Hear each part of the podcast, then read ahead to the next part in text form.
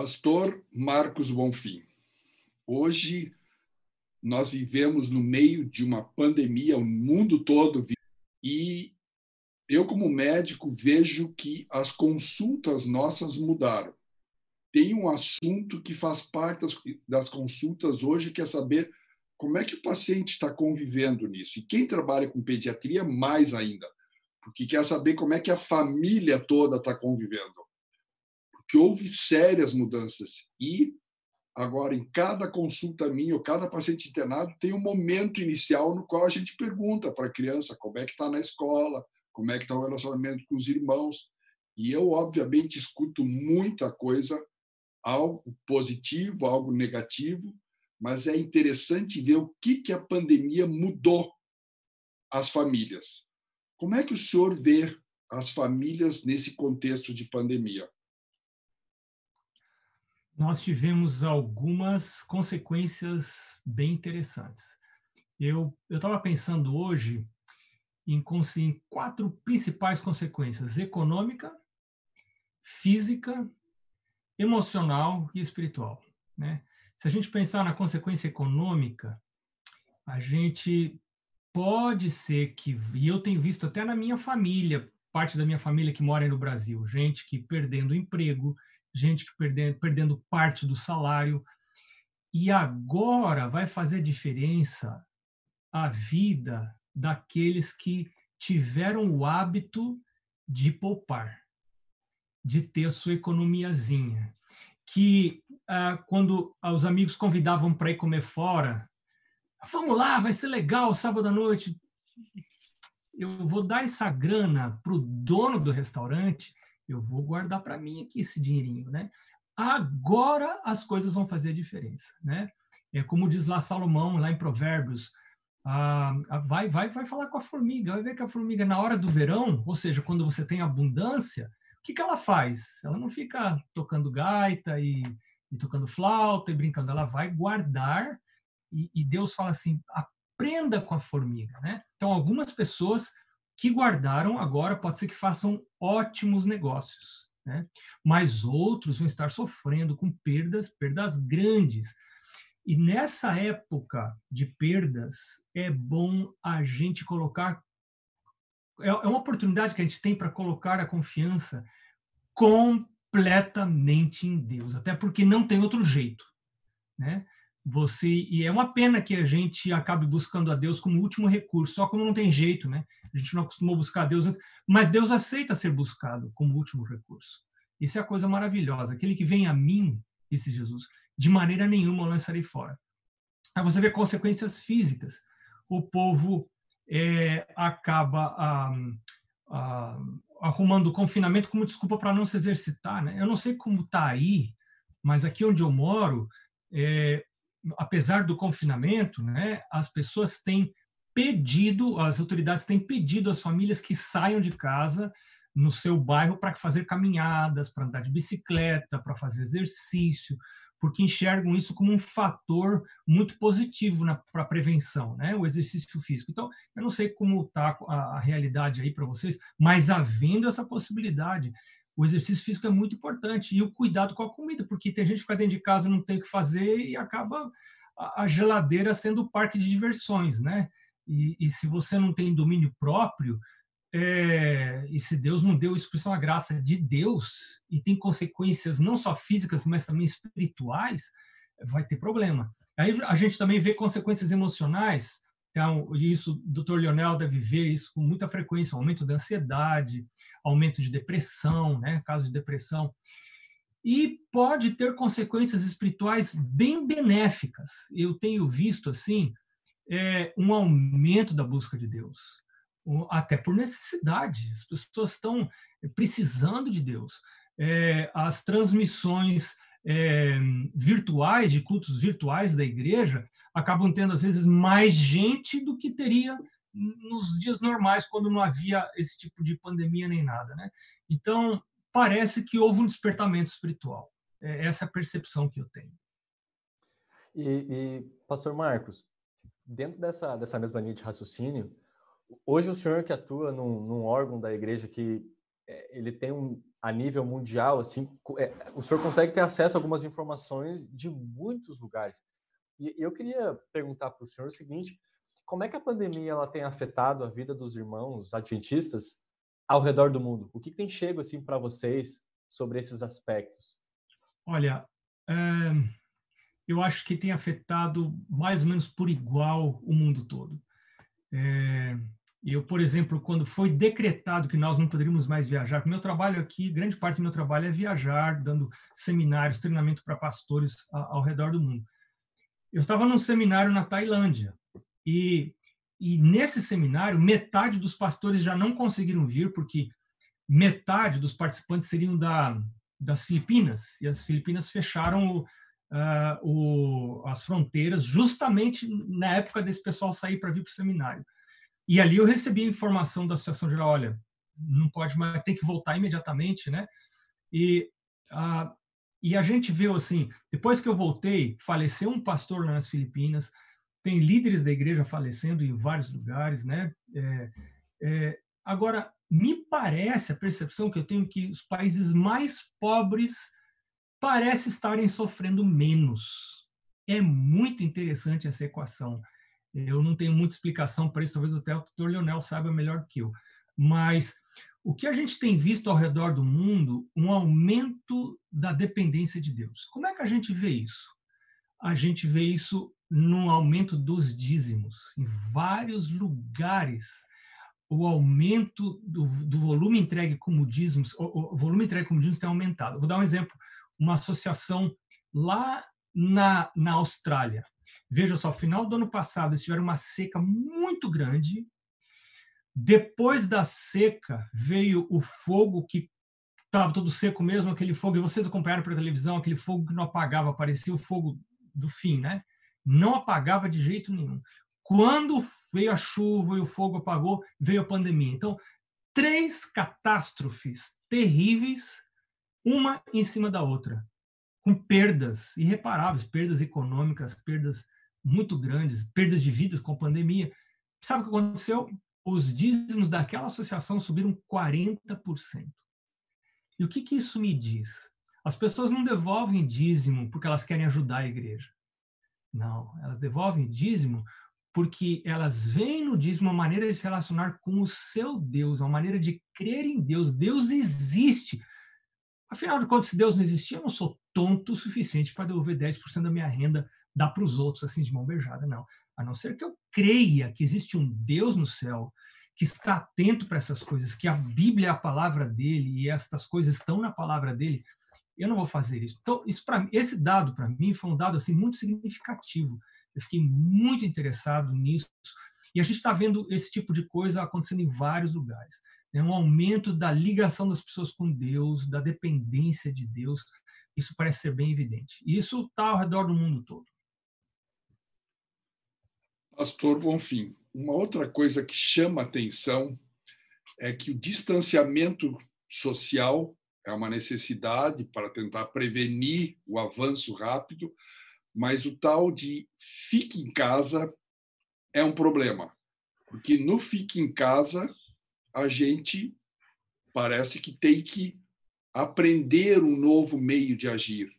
Nós temos que aprender mais sobre uh, coisas que parecem positivas, às vezes negativas, às vezes é uma dificuldade, às vezes é um benefício. Como é que o senhor vê esse fique em casa para as famílias? É, o problema quando dois, eu não sei como é o plural de porco espinho, porcos espinhos, eu não sei. Quando dois estão muito juntos, a, a coisa tende a ser meio doída, né? E aí a gente tem que se perguntar: que tipo de criatura sou eu? Né? E, e eu encontro na palavra de Deus é, umas promessas maravilhosas. Por exemplo, lá em Isaías, diz que o lobo e o cordeiro habitarão juntos e o leão estará no meio deles, e uma criança vai poder estar brincando com o leão. Então, claro que é um leão adaptado à realidade do céu. e talvez se tem um leão morando dentro de mim, né?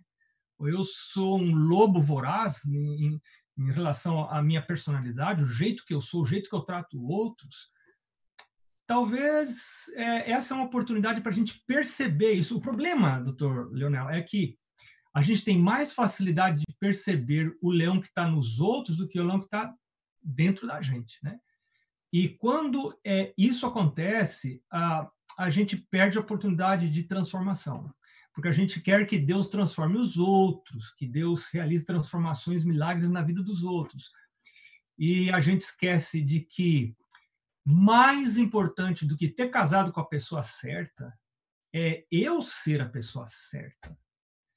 É, e eu nunca me esqueço, e eu tenho contado várias vezes, e vou contar de novo a experiência de um ancião do meu primeiro distrito, e ele, é, e ele me falou assim, pastor, ah, eles brigavam muito, eles tinham muitos problemas relacionais, ele e a esposa, e ele disse, pastor, resumindo a história, ele disse, um dia eu percebi, pastor, que essa minha mulher ia para o inferno. Né? É porque a, a mulher, ele tentava levar ela para a igreja, a mulher não queria ir para a igreja, não queria estudar a lição de escola sabatina, gostava de ver novela e coisas assim mundanas. E ele falou: Um dia, pastor, eu percebi que minha mulher ia para o inferno. E aí ele disse: Mas depois eu percebi uma segunda coisa. É que tentando livrar minha mulher do inferno, eu estava indo junto com ela. aí disse que ele falou assim: ele, ele me contou isso, ele disse: Pastor, eu falei não, senhor, que vá sozinha. Eu não quero ir. Eu não quero ir. Se ela quiser ir, que vá sozinha. Ele falou, pastor, foi aí que começou a minha luta para receber o Espírito Santo. Eu entendi que eu não tinha poder de ser transformado sozinho, de, de assim, agora eu vou me mudar. Isso, isso não existe, né? Agora você é uma pessoa diferente. Você senta na cadeira e pisca o olho e faz um figa na mão e aí agora você muda. Isso não existe lá é, é, a Bíblia diz assim: pode acaso o tipo mudar a cor da sua pele, o leopardo mudar as suas manchas? Né? Não tem força de vontade nesse mundo que, que me transforme, que transforme a minha natureza. Eu posso disfarçar, eu posso. É, aqueles que têm um, um grande domínio próprio podem disfarçar, mas não serão pessoas infelizes. Então, é, eu preciso reconhecer que eu preciso receber o Espírito Santo e ser uma nova criatura e esse processo de recebimento do Espírito Santo precisa ser a coisa principal da vida. Ela não pode ser secundária. Eu, eu tenho que acordar de manhã, o objetivo da minha vida é ser cheio do Espírito Santo. Se esse não for o objetivo da minha vida, não só o meu casamento vai estar em problemas, eu vou ter outros tipos de problemas. Eu vou ter problemas financeiros, vou ter problemas no meu trabalho, a minha vida vai ser uma encrenca. Né? E o casamento é apenas um, um dos desdobramentos disso aí. Ô pastor, e, e dentro dessa, dessa mesma linha que o senhor estava falando agora, como é que a gente pode perceber assim que a quarentena, como o doutor Leonel comentou, ela se torna um desafio, porque a convivência é, ela é, ela é, delicada, ela é complicada, são pessoas diferentes que às vezes tentam é, mudar o outro, mas não mudar a si mesmo. Mas quais são as oportunidades que a gente pode ter agora durante a, a, a pandemia para poder ter um convívio familiar melhor, mais agradável e principalmente mais perto de, de Deus? O convívio familiar ele tem que ocorrer num, num, num, num dualismo de intimidade e de distanciamento. É, tem pessoas muito possessivas que não entendem a necessidade da, de que cada pessoa tem de ser um indivíduo, né?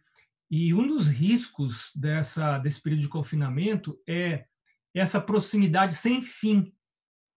É, o que nós temos feito aqui em casa é que eu vejo a minha esposa, eu estou trabalhando em casa, estou já quatro meses trabalhando em casa. A gente sai uma vez por semana para fazer compras.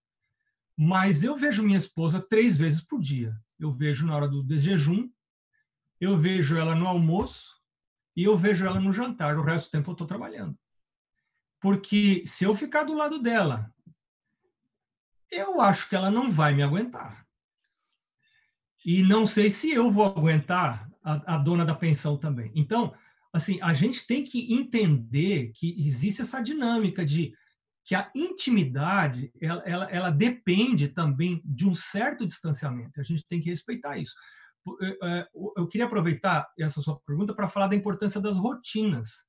Se você entra nesse é, nesse período de, de, de confinamento, de estar em casa, mas você não estabelece rotinas definidas e claras, né? O seu horário de comer, o seu horário de deitar, o seu horário de a presença de Deus, horário para fazer o culto.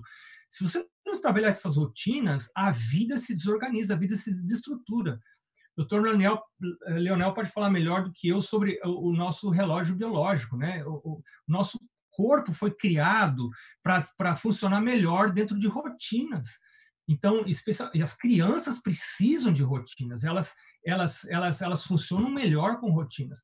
Então, se a gente não tem assim um mínimo de organização, um mínimo de domínio próprio para estabelecer rotinas, para obedecer essas rotinas, nós vamos ter um sistema familiar desorganizado. Então, esse sistema vai abrir portas para mais conflitos, vai abrir porta para mais doença, porque o povo come a hora que quer, não, não tem limite para comida, não tem limite para nada. Então, esse é um problema muito sério. E aí tem a rotina espiritual, que eu preciso pôr a Jesus no primeiro lugar. Eu preciso acordar de manhã. Para que, que eu acordo? Eu não acordo para comer, não acordo para brincar, para fazer meu, meu, minha corrida. Eu preciso acordar para a presença de Deus, para receber o Espírito Santo. Se eu não faço isso, como é que Deus pode me ajudar? E, e além disso, Jesus falou: todas as outras coisas vos serão acrescentadas. Você põe Deus em primeiro lugar. Parece que a comunhão com Deus e o culto familiar, se você põe isso em primeiro lugar, isso tende a organizar o resto do dia, né? Pastor Marcos, esse seu tema agora foi importante. A questão de rotina é um dos assuntos que mais dificuldade dá para a gente em consultório ligar, lidar com as famílias. Uhum. E note, tem algumas coisas muito positivas da pandemia. Uma delas é que a gente aprendeu a valorizar mais a saúde, aprendeu a se preocupar mais com a saúde, aprendeu a estudar mais sobre isso. Mas, infelizmente, muitos não mudaram e não conseguiram ainda, além de saber o que é importante, fazer uma mudança em sua vida. De que modo o senhor acha que a gente pode valorizar a família, a saúde, do ponto de vista físico, mental e espiritual, e ajudar as famílias a fazerem essa mudança e conseguirem realmente terem uma saúde melhor, além das máscaras, de distanciamento social, as normas vamos dizer assim, nós já sabemos do ponto de vista médico, mas do ponto de vista seu, teológico, como é que a gente pode ajudar essas famílias com respeito à saúde? Olha, eu estava me lembrando hoje do que aconteceu comigo muitos anos atrás. Eu nasci num lar, meu pai era pastor, e meu pai em casa estudava com a gente nos cultos, e foi uma coisa bem positiva, não estou falando de um jeito pejorativo e negativo. Mas ele estudava aquele livro Conselhos sobre Regime Alimentar toda noite. Ele lia, não lia uma página, ele lia um parágrafo, no máximo meia página. Ou seja, era uma dose bem assim modesta, era uma dose boa. Daí ele e minha mãe comentavam alguma coisa, mas eles não liam para pôr goela abaixo da gente. Eles liam porque eles queriam aprender. Porque eles não tinham hábitos saudáveis eles é, eu, eu me lembro desses hábitos e eu me lembro como que essa decisão deles de começar a estudar a revelação, as coisas que Deus mostrou, começaram a, como essa atitude começou a alterar os hábitos da casa, devagarinho, não foi uma coisa assim, de um, da noite para o dia, porque a Bíblia diz que a vida do justo é como a luz da aurora, que vai brilhando mais e mais até ser dia perfeito. Então, assim, os hábitos foram gradualmente mudando, mas os hábitos da casa, o fato dos hábitos da casa estarem mudando, não quer dizer que os meus hábitos mudaram. Os meus hábitos não mudaram. Porque quando eu estava fora, eu comia de tudo, e eu fora de casa, eu não queria saber, comia fora de hora, comia tudo que aparecia, e não, não importava. Né? Essas coisas só mudaram quando Deus me deu o privilégio de assistir um seminário sobre saúde e espiritualidade, e eu entendi uma coisa que alterou completamente o meu jeito de encarar esse assunto, que os meus hábitos físicos interferem diretamente na minha comunhão com Deus, no funcionamento do meu cérebro e, na, nas respostas dos meus nervos cerebrais. Isso quem, quem deixa claro para a gente isso é o Espírito Profecia. Ellen White fala isso. E eu entendi assim, que eu, falava assim, ah, mas quem cuida da saúde vai viver 12 anos mais. E eu estava aí me lixando para isso, com, com, com 15, 17, 18 anos. Eu não estava nem aí com esse negócio de 12, 18, 12 anos, 10 anos mais. Eu não estava preocupado com isso, né? Isso está lá quando eu ficar velho, então eu não estava ligando para isso. Mas quando eu entendi que isso afetava diretamente a minha ligação com Deus, que uh, o fato de você respeitar, e, e, essa mensagem que Deus deu, essa mensagem que Deus deu, que é a mensagem de saúde, alguns falam assim, ah, mas vai ajudar a proteger você. Claro que ajuda. Não, não, não é uma proteção 100%, porque você pode seguir todos os hábitos e pode ser afetado por essa, pelo, pelo, pelo Covid e isso aí. Mas, claro, te dá uma proteção extra, com certeza, vai ajudar a fortalecer teu sistema imunológico. Mas Deus não deu essa mensagem por causa disso. Isso é um subproduto, isso é um, é um plus. O Deus deu essa mensagem para me ajudar a me aproximar dele, para que a minha mente, o meu corpo esteja é, de uma maneira, de tal maneira que possa receber o batismo diário do Espírito Santo. E a Bíblia fala que nós somos templo do Espírito Santo. Agora, o Espírito Santo não pode habitar num templo que está sujo, que não está funcionando bem, que tem tá tinta descascando, parede caindo. É, não dá. O Espírito Santo vai ter dificuldade de habitar nesse corpo. Então, é, quando eu entendi esse conceito, eu comecei a, a, a, eu, eu, vi que eu tive nova motivação para cuidar da minha saúde, porque eu percebi e eu percebia claramente que isso afetava a minha ligação com Deus. Eu estava querendo buscar Deus, né? Eu tinha andado longe de Deus durante muito tempo, assim, bem afastado mesmo, não, não queria saber de Deus. Agora eu estava cansado disso, né? Porque esse negócio de você viver sem Deus é um troço que cansa porque você é obrigado a depender só da sua cachola para viver e você percebe logo que você não se basta, você precisa de uma ajuda sobrenatural. E como você vai receber essa guia do Espírito Santo se a sua mente está obnubilada? Essa é a palavra que Ellen White usa, né? A sua mente está obnubilada, ela está tapada, ela não consegue receber as orientações do céu. E a mensagem de saúde é para ajudar esse processo de abrir esse canal de de ligação com Deus. Essa, na minha visão e pelo que eu tenho estudado e lido, é, a, é o principal objetivo da mensagem de saúde. Claro que a gente vai ter como subproduto disso uma qualidade de vida melhor, pode ser que viva um pouquinho mais, pode ser que o sistema imunológico esteja um pouquinho mais fortalecido que a média das pessoas, mas não é esse, esse o nosso principal objetivo né, ao, ao, ao, estudar a mensagem de saúde. Eu só estou falando muito sobre esse assunto porque me empolga mesmo, né? Mas eu só queria é, ainda sugerir às famílias, use esse tempo para estudar esse assunto, para ler. Leia os livros que você não quer ler. Esses são os que você precisa ler primeiro. Né? Pega aí esse que meu pai lia, Conselho sobre Regime Alimentar. Por que não ler esse livro? Deus não está querendo o meu mal, Deus não está querendo me tirar coisas boas, Deus está querendo me ajudar. E aí, isso é fé. Isso é o conceito de fé. Fé é você crer que Deus existe, mas que Ele é bom. Se Ele é bom, eu não vou ser tonto de não seguir o que Ele está querendo me, me, dizer. Ele não está querendo me dizer. Deus não está lá assim, olhando, deixa eu ver se você cumpre. Se você cumprir, né? Então tem que ser vegetariano, come isso. Se pisar fora do riscado, raio na tua cabeça, ou vai baixar a mão de Deus. Essa é uma visão muito pueril, muito infantil de Deus. E não agrada a Deus. A pessoa que obedecer desse jeito, essa obediência não serve para nada para salvação, porque nós vamos ser salvos por obediência. Nós somos salvos pela fé. E o que é fé? Fé é crer que Deus é bom. Agora, se ele crê que Deus é bom, ele não é tonto. Ele vai querer obedecer, porque eu não estou entendendo bem por que Deus está me pedindo isso, mas Deus quer o meu bem. Eu creio que Ele quer o meu bem e por isso eu vou seguir. É diferente. Eh, Deus vai ser, vai ser pintado como se fosse um, um Deus faca na bota, né, pastor? Pois é. Pois é. A fala, agrada muito a Satanás esse, esse, esse conceito, essa imagem que as pessoas têm de Deus. Pastor, é, várias vezes eu comento com, com os jovens, com os adolescentes, que é, que é o público que eu estou sempre interagindo mais aqui dentro da central. E várias vezes eu conto para eles que essa dinâmica do convívio familiar, de casamento, eu falo para eles, assim, bagurizada, eu faz um ano e pouquinho que eu, que eu casei, eu tô reaprendendo a me conhecer, a conhecer a Vitória, e eu conto as histórias para eles assim, eles dão risada. Mas algo que eu falo para eles assim, que é muito sério, é que parece que sempre quando a gente se distancia de Deus, algumas crises dentro do relacionamento familiar se intensificam, né?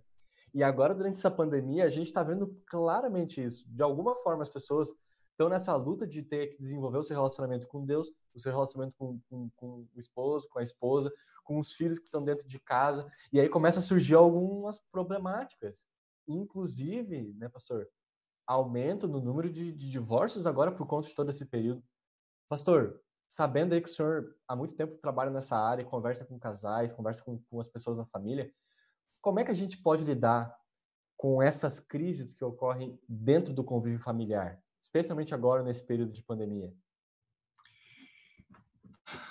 Essa é uma pergunta muito difícil, muito difícil porque as crises elas são diferentes de casa para casa, de família para família, de casal para casal, e a percepção das crises, de como elas estão é, é, é, até a mesma crise, um casal percebe de maneira diferente. A mulher percebe de um jeito e o, e o marido percebe de outro jeito.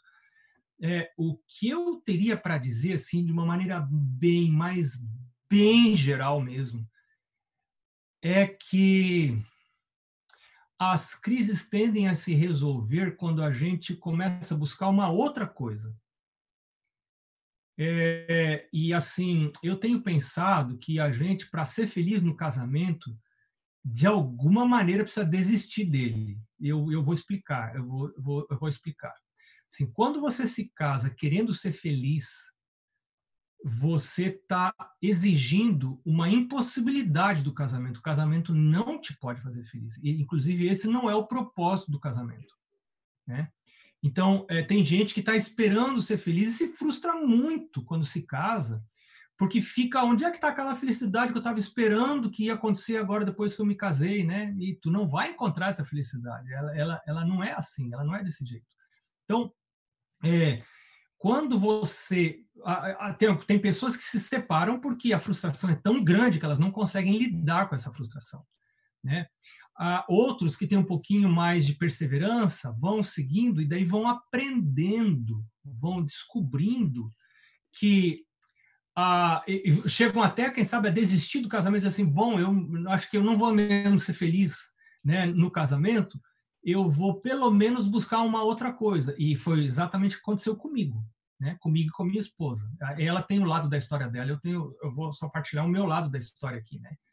É, eu imaginava que eu ia ser muito feliz no casamento, eu achava que eu tinha comprado um monte de livros sobre casamento e família, essas coisas. Eu lia aquilo e achava, bom, eu vou casar, vou tirar de letra.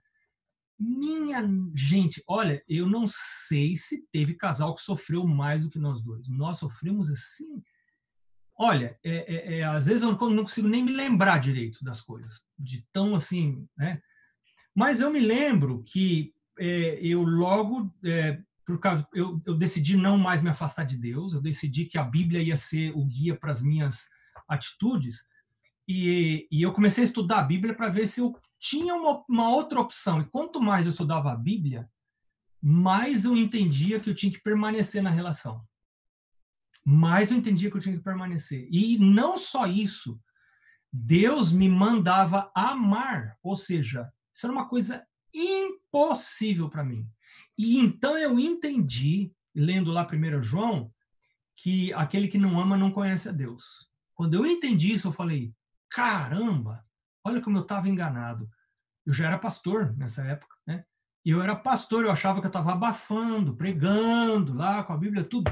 E eu, o meu casamento me ensinou que eu não amava Deus, que eu não conhecia Deus.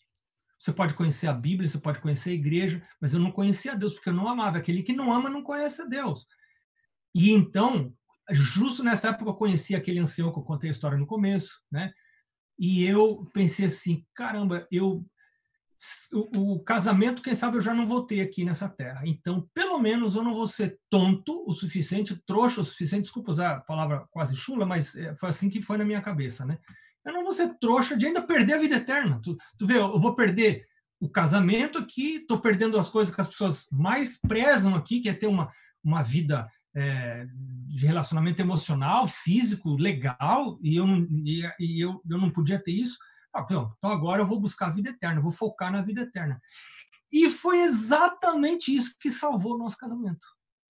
Então, ou seja, você para de focar no casamento, exigir do casamento, exigir da pessoa que a pessoa faça você feliz e você desiste disso. Eu não estou falando de abandonar, não estou falando do divórcio, falando desiste dessa ânsia de esperar que o casamento satisfaça você. E você vai buscar a Deus, vai buscar o derramamento do Espírito Santo, vai buscar a vida eterna. Se essa não for a prioridade, não tem segredo, não tem dica que funcione. Entendeu? Ah, faça isso, faça aquilo e, melhore sua vida sexual e melhore isso, melhore aquilo. Pode fazer o que quiser, fazer viagem, faça isso, lua de mel de novo. E tem casal que ainda está nessa busca e não vai encontrar, vai gastar rios de dinheiro e não vai encontrar. É bem mais simples a coisa. É bem mais simples. É você pôr a Deus em primeiro lugar na sua própria vida e pedir a Deus para transformar a sua natureza. E então todas as outras coisas não acrescentadas. Essa é a promessa de, de Deus, né? Pastor Marcos, enquanto o senhor estava falando, eu fiquei olhando para esses guri aqui em volta e pensei, eu sou casado há mais tempo aqui, viu? Eu tenho que dizer que eu sou casado há 43 anos, graças a Deus uma mulher maravilhosa, Deus me deu muitas bênçãos, mas quando o senhor estava falando, todos nós também tivemos dificuldades na, no casamento. Tivemos, com certeza, momentos difíceis, né? Ah. Mas a gente vai conseguindo, graças a Deus, Deus vai nos mudando e a gente aprende muita coisa. E hoje tenho que agradecer muito a Deus por esses 43 anos que eu tenho convívio com a Ivone. E fiquei pensando que o culto familiar, para mim, foi uma coisa muito importante que eu aprendi com meus pais, que, aliás, eram bem rígidos nessa história. Eu até achava que era demais, mas depois eu comecei a entender a importância do culto familiar. Eu queria que o senhor colocasse alguma coisa sobre culto familiar. Que importância tem para que a gente tenha sucesso no casamento? Para mim, doutor Leonel, obrigado por essa pergunta. Para mim, eu também vim de uma casa em que eu não me lembro, bem parecida com a tua, eu acho, nesse aspecto, porque eu não me lembro de nenhum dia na casa dos meus pais de não ter culto familiar de manhã e de, e de noite antes da gente deitar. Todo dia, todo dia, todo dia, a coisa era bem assim, né? E, e eu me lembro que na época que eu era adolescente, que eu estava assim, mas bem longe de Deus, né? bem longe de Deus meu pai me chamou no canto e me disse assim: Meu filho, eu não estou querendo te obrigar a você ser cristão. Eu não estou querendo obrigar você a ser da igreja. Você logo vai sair de casa, falta pouco tempo para você sair de casa. Você vai sair de casa, vai formar sua vida e fazer suas escolhas. Mas eu só preciso que você é, siga as regras da casa enquanto você estiver em casa.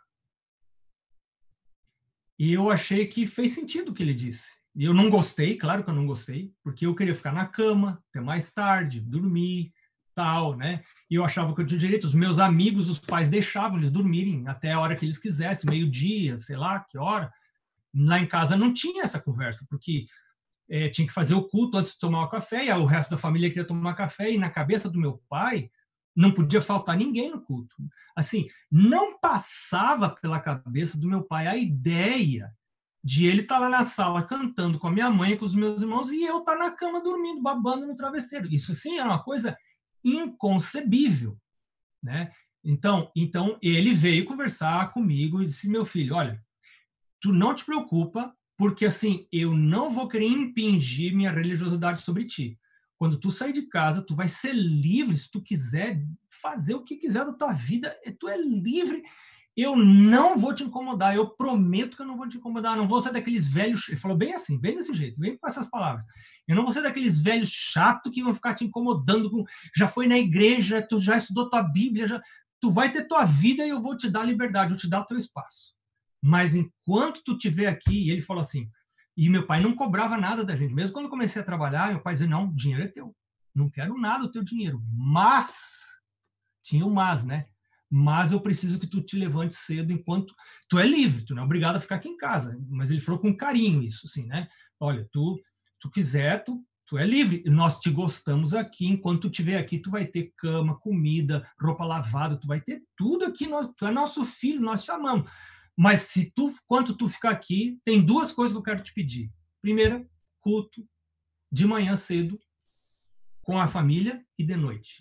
E segunda coisa, quando a gente estiver indo para a igreja, eu preciso que tu vá com a gente. Eu não estou te pedindo para tu gostar. Ele falou bem assim para mim. Eu não posso te fazer gostar de ir na igreja. Isso aí já não é comigo mais. Isso é entre ti e Deus.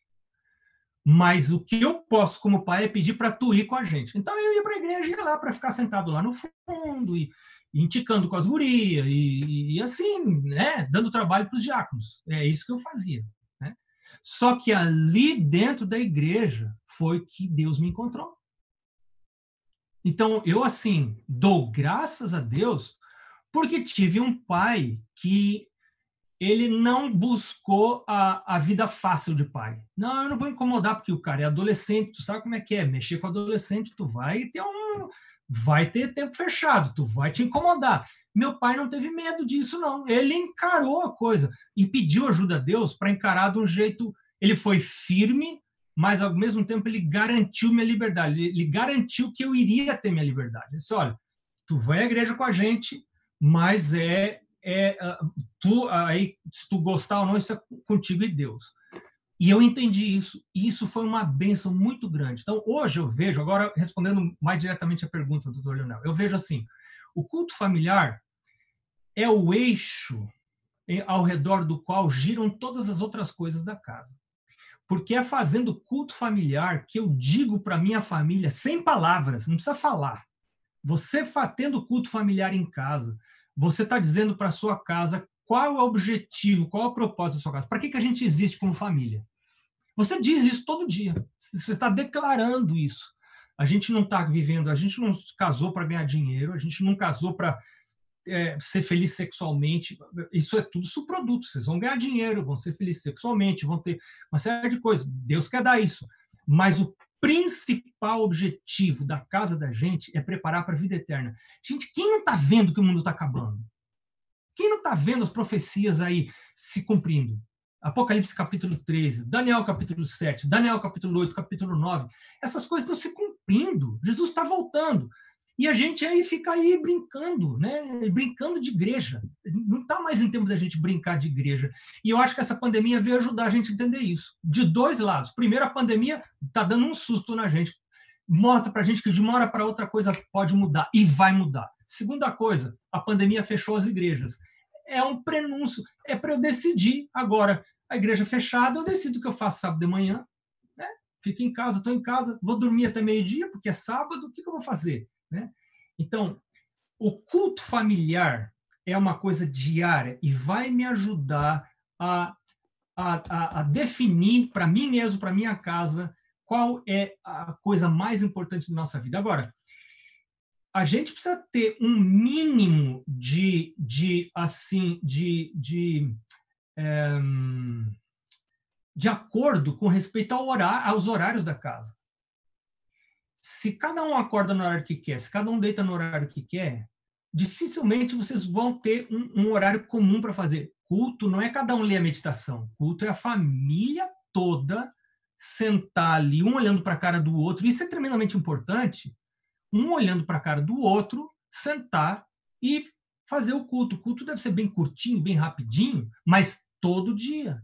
Todo dia. Então, para isso precisa ter um mínimo de, de, afini, de, de, de, unidade, pelo menos no horário de acordar. Gente, que horas vamos acordar? Vamos acordar tal hora, vamos fazer o culto juntos. E vamos supor aqui que eu estou falando para um casal em que um quer fazer o culto e o outro não está nem aí para o culto. A tendência desse que quer fazer o culto é ficar criticando, acusando, porque tu vai te perder, porque tu vai para o fogo do Malaquias, porque não sei o que lá, Jesus vai voltar e tu. Isso é terrível. Isso é terrível, isso é tremendamente contraproducente. Então, minha sugestão para ti, numa situação dessa, fecha o teu bico, né? Não fala nada, mas chama a tua casa para fazer o culto, deixa o teu cônjuge, filho não. Eu acho que filho não. Filho quer ficar na cama, não, a gente peraí, para que, que eu sou pai? Para que, que eu sou mãe? Essa é a minha função. Eu, eu não posso trazer pelos cabelos, de maneira nenhuma, né? Lá puxar pelos cabelos, vem cair com violência. Isso não. Mas eu tenho que orar a Deus, Deus tem que me dar um jeito, e Deus dá. Se você pede com humildade, com oração, Deus dá.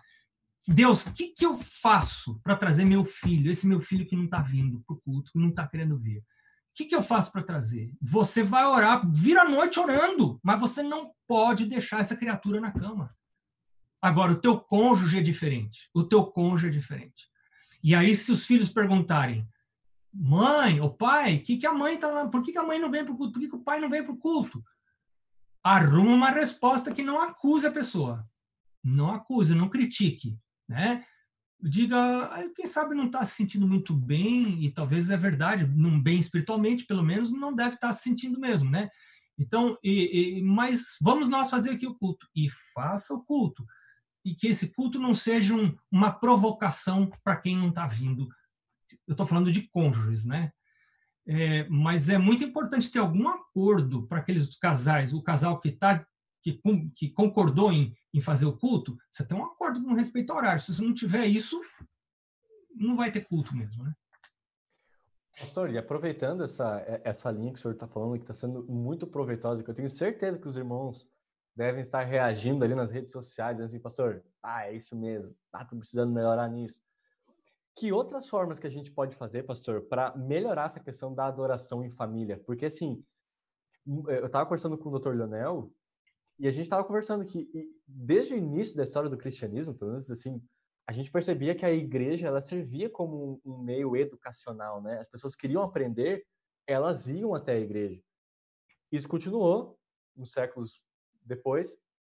A escola hoje, escola adventista, por exemplo, eu eu comecei a, a conhecer sobre sobre Deus, sobre Jesus, por causa da escola adventista. Minha família nunca teve um convívio religioso assim, e aí foi ali que eu fui aprendendo com meus professores, etc.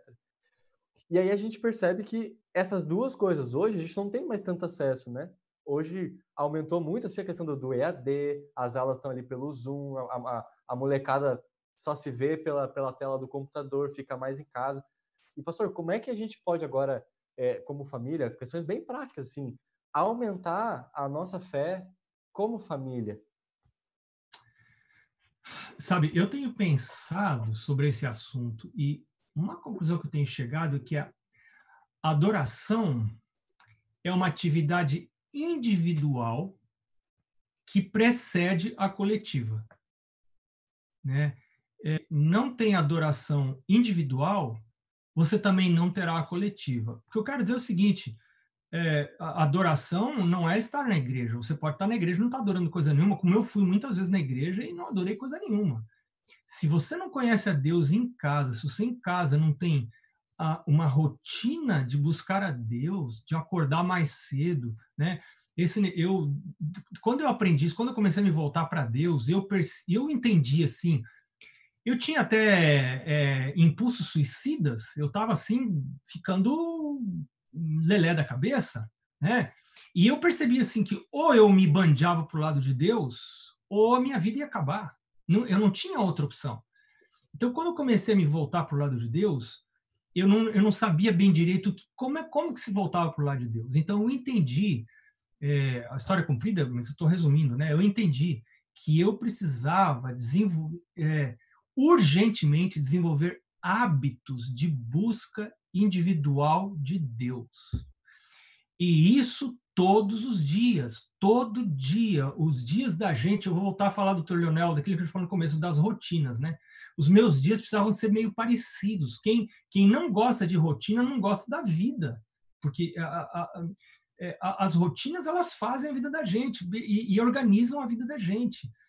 E, então eu, eu percebi assim que eu precisava escolher um horário para acordar e não levantar da cama quando eu é, o sono acabava. Se você levanta da cama quando o sono acaba, meu amigo, já passou tanta coisa, a vida já, já correu tão longe que você já não pega mais a vida. Então você tem que levantar da cama antes do sono acabar para você é, é uma negação do eu. Jesus fala assim: quem quiser vir após mim, negue-se a si mesmo. Né? Eu tenho que negar alguma coisa, eu tenho que negar um pedaço do meu travesseiro, ir à presença de Deus. E o que, que eu faço na presença de Deus? Eu vou gastar tempo em oração, estudo da minha Bíblia, estudar a lição da escola sabatina e vou ler alguma coisa do Espírito de Profecia. Então, Pastor João, é, se isso não acontece, tanto faz se a igreja está aberta ou está fechada. E ainda que a igreja esteja aberta, eu vou lá na igreja, mas eu vou para ter um convívio social, porque eu gosto daquele povinho lá, é um povo que não rouba tanto, é um povo que não mata tanto, é um povo assim mais ou menos bom ali na igreja. Então eu vou, tenho as minhas amizades ali, né? Tô, né? Tô, é, um, é um assim socialmente seguro, um ambiente socialmente seguro, e eu vou me acostumando com aquela vida social de cristianismo social, né? É o meu clube que eu tô ali, mas aquilo não é muito adoração, né? Eu vou nos cultos, mas assim, eu sigo a Cristo de longe. Então, eu acho que a coisa fundamental nisso é, é e que isso a e que isso a pandemia não afeta em nada é a minha adoração individual. E ela potencializa a minha adoração coletiva quando eu tenho a oportunidade de ir à igreja que é algo muito importante. Estou querendo dar a ideia aqui que a gente não precisa ir à igreja. Não, isso, isso não é verdade. Jesus, a Bíblia em vários lugares mostra a importância, ao mesmo tempo que a gente busca individualmente Jesus, é, o cristianismo é uma religião coletiva, é uma religião de, que você precisa de outras pessoas, né? E, e, e ali você se afia, né? ferro com ferro se afia. Você se afia quando você encontra com outros. Por isso, por exemplo, lá em Hebreus Deus fala assim: não deixe de se congregar. É, em, João, Deus fala assim: aquele que está na luz está é, em comunhão com Jesus e, e uns com os outros, ou seja, eu vou no pequeno grupo, eu vou ir à igreja, porque isso é parte muito importante da minha, da minha comunhão com Deus. Mas tudo começa com a meu, meu encontro particular com Deus em casa. Se isso não acontece, essas outras coisas elas não terão influência suficiente para transformar a minha vida. Pastor Bonfim, nós temos aqui uma pergunta que eu achei muito importante, que a Cristiane Souza colocou. Porque ela tenta, eu estou vendo que ela está interessada em melhorar o culto familiar dela. E ela pergunta qual o melhor tempo de duração de um culto familiar, quais temas, o que, que precisa ter? Mas eu queria que o senhor já colocasse isso pensando numa parte dos filhos que é, eu acho que o que mais nos preocupa. Quando o senhor falou da adolescência do senhor de se afastar, eu lembrei que eu também tive minha adolescência que a coisa ficou mais difícil, né? A religião não era o mais importante. E assim, o que, que a gente pode fazer para que os adolescentes eles fortaleçam a fé? Então, dê alguma dica sobre o culto, mas já pensando o que, que a gente pode fazer para que eles reafirmem a sua fé nesse momento difícil, adolescentes e jovens. Olha, Cristiane, obrigado pela pergunta. Muito boa a tua pergunta. É, eu vou te dizer uma coisa. A mais importante do que a criatividade é a regularidade é, eu, eu, eu não vou dizer assim que você não deve ser criativa, mas às vezes a gente está tão preocupado com a criatividade, ela tem sua importância, mas a regularidade, eu te diria que é mais importante do que a criatividade. Eu até olhando assim para os nossos cultos aqui em casa, eles não eram aquelas coisas mais criativas desse mundo, sabe? Porque, puxa, você tem que fazer o culto todo dia, todo dia, todo dia, todo dia. Então a gente acabava mas uma coisa nós tentamos fazer aqui em casa, nós tentamos, imitando a casa dos nossos pais, né? A gente tentava fazer o culto sempre na linguagem da pessoa mais nova da casa. Então, esse é um princípio importante, né? Se a pessoa mais nova da casa tem três anos, o culto tem que ser na linguagem dessa pessoa, com as músicas dessa pessoa. Então, é, e você, a Cristiane perguntou sobre o, o tempo. O tempo para fazer o culto é o tempo mais curto possível. Quando você estuda no livro Orientação da Criança, o que Ellen White tem a falar sobre culto familiar, uma característica que aparece várias vezes naquele capítulo, várias vezes, várias vezes aparece essa mesma característica. Ela fala assim que o culto familiar tem que ser um negócio curto. Aí tem gente que pensa assim, não, eu quero oferecer a Deus o melhor. Aí põe Piazedo lá na sala, ali sentado, e tome testemunhos seletos. Uma hora de leitura, é, vamos ler dois capítulos de testemunhos seletos do grande conflito aqui. O Piazedo não, não se aguenta mais e está ali. Então, claro que isso é muito contraproducente. Então, assim, vamos seguir a orientação da revelação. O que, que diz a revelação? O, o, o Espírito Profecia. Curto, curto, mais curto que você puder. Eu diria que o culto deve ter três elementos. Ele deve ter o, o é, você deve cantar, todo culto você deve cantar. Você deve orar, não, tô, não necessariamente nessa ordem, né? Qualquer ordem. E você deve estudar alguma coisa da Bíblia. Nós usamos muito aqui em casa, até hoje a gente usa uh, os devocionais, né? tem um verso da Bíblia e uma pagininha só para você ler aquilo com cuidado. Eu me lembro que lá em casa meu pai dava, cada dia um lia. Isso ajudou muito a gente na leitura. Eu percebo que tem crianças que na escola não sabem ler. Eu olho e falo assim: ih, não tem culto em casa. Porque foi no culto em casa que a gente aprendeu a ler. Né? A lei, a lei é entender o que você está lendo. Tem gente que também lê e não entende o que está lendo. Então, o culto ele tem uma série de funções. Agora, doutor Leonel, você me falou dos adolescentes. Os adolescentes, a gente precisa pegar os adolescentes muito antes da adolescência. Tem gente que na adolescência fala, pastor, me ajuda agora, não sei o que. Olha, é, é, mas é oração mesmo, porque é, você tinha que ter pegado essa, essa pessoa lá antes, né? É de pequenino que se torce o pepino. É lá, é lá na, na infância que você pega e que você vai formando. Mas a, talvez eu diria para você a maior coisa que você pode fazer é você ter regras firmes, mas voz suave.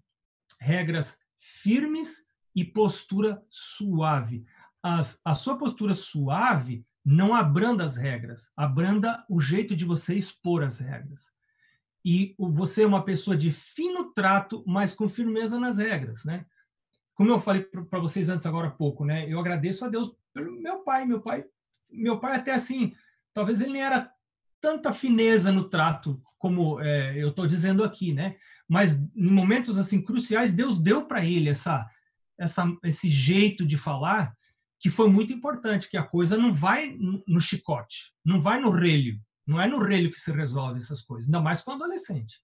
É com conversa e é com a gente vivendo a fé. É a gente vivendo a fé. Então, é, e coloque algumas regras que façam sentido. É, meu pai tinha, vou, vou, citar a minha casa, e foram as regras que eu coloquei para as minhas filhas também. Né? Culto familiar, a frequência à igreja, e no vestir, é, enquanto você está vivendo dentro da minha casa, enquanto você está vivendo comprando roupa com dinheiro que eu estou é, dando para você, está cortando o cabelo com dinheiro que eu estou pagando o, a pessoa que vai cortar o seu cabelo, o seu corte de cabelo, a roupa que você veste tem que refletir os valores da casa, não são os seus valores. É isso que o adolescente precisa entender. Precisa refletir os valores da casa. Pode ser que você não goste disso, você não gosta disso, mas Aí, aquele discurso do meu pai fez sentido. Meu pai falou assim: calma, meu filho, você já está saindo de casa. Então, que você sai, você vai, você vai ter sua vida, você vai fazer suas escolhas. E eu pensei: é isso mesmo, não vejo a hora, vou sair de casa, aí eu vou fazer o que eu quero. E aí saí de casa. E o que, que eu fiz? Fazendo culto igual fazia lá, né? E pô, as mesmas regras de vestimenta, de, de, de corte de cabelo, de adornos, dessas coisas, foram as regras que tinha lá na casa do meu pai. Então, assim, é, eu acho que a principal coisa, resumindo, talvez a principal coisa seria primeiro eu, como pai, como mãe, ter um relacionamento com o Senhor. Esse relacionamento com o Senhor vai me dar sabedoria, vai me dar é, doçura na voz e firmeza de princípios. Essas duas coisas juntas são muito raras, mas elas precisam estar juntas. Doçura na voz e firmeza de princípios. Ou a pessoa é firme de princípios e arrebenta com tudo, ou ela tem doçura na voz e é mole, e não, e, e não tem regra nenhuma. Então, essas, é, precisa ter essas duas coisas juntas, doçura na voz e firmeza de princípios. Pastor, estou curtindo demais aqui o senhor falando. E, e eu tô vendo aqui o, o pessoal mandando mensagem para mim também dizendo o mesmo. Mas, pastor, a gente está se encaminhando para o fim. Eu queria fazer uma última pergunta para o senhor, que é uma pergunta que ela é necessária, é importante e tem a ver com o nosso mestre, com Jesus. E eu queria perguntar para o senhor, pastor, o que que Jesus e a vida dele nos ensinam sobre como a gente encarar, como a gente lidar com esses momentos difíceis que a gente está vivendo e que a gente sabe também pela voz profética que vão se intensificar, vão se tornar mais delicadas, mas como que ele pode falar para nós acerca disso? Eu tenho aprendido nos ensinos de Jesus que aquele que amar a vida, amar este mundo, o amor do Pai não está nele. Né? Os ensinos da palavra de Jesus, que essa toda é a palavra dele. É, nós aprendemos pelo estudo das profecias que cada dia nós estamos mais perto do fim de todas as coisas. E é hora da gente botar nossa esperança lá na outra terra, não nessa terra. Aqui nós vamos, vamos acabar perdendo todas, todas as coisas. Mas não podemos nos esquecer, pastor Jean, que Jesus foi aquele que se parou de pé no barco no meio da tempestade e falou: acalma, acalma-te, aquieta-te. Então, pode ser que alguns de nós, eu inclusive, porque algumas pessoas aqui onde eu trabalho já começaram a perder o seu trabalho e têm que arrumar um lugar que as receba para trabalhar, porque estão perdendo o seu trabalho. Como em outras instituições do mundo, a igreja também está sofrendo enxugamento de pessoal, etc. E eu tenho conversado com a minha esposa sobre isso. Nós todos estamos passíveis de sofrer esse tipo de coisa. Agora, nós cedo ou tarde vamos perder tudo mesmo. Então, o meu olho precisa estar em realidades superiores. Se eu aprendi a andar com o Senhor Jesus, meu pão e minha água vão ser certos. Ele nunca prometeu que eu não vou perder trabalho. Ele nunca prometeu que eu não vou perder salário. Não, Jesus, você não encontra essa promessa na Bíblia, mas você encontra sim ele dizendo: o teu pão e a tua água vão ser certos. Eu vou cuidar de ti. Anda comigo. Né? Aquele que anda comigo, leia, por exemplo, eu quero sugerir a você que está me ouvindo a decorar o Salmo 34. Se você está ansioso, eu já tive momentos de muita ansiedade na vida e eu decorei.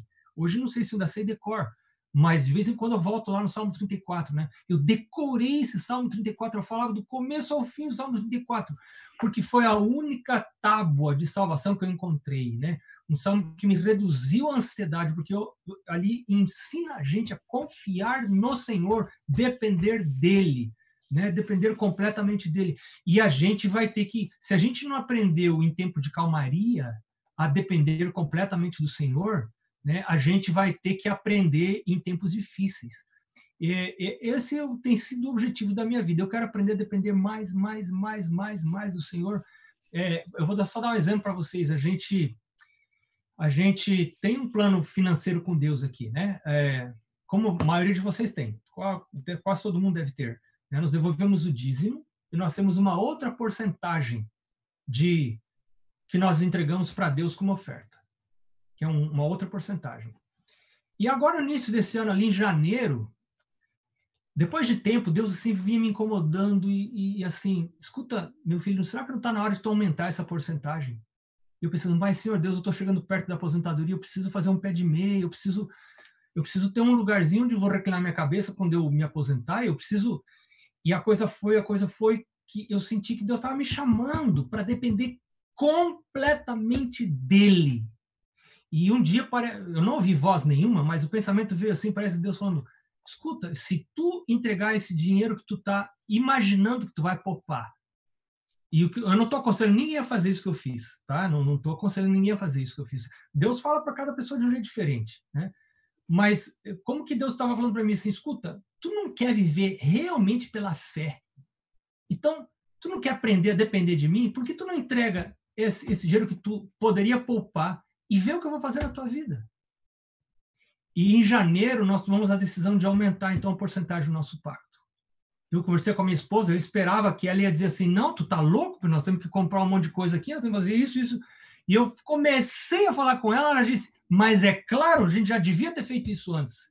Eu falei: "Barbaridade, a minha última esperança era ela dizer que não, né? E agora ela diz que sim". E aí nós aumentamos a nossa porcentagem.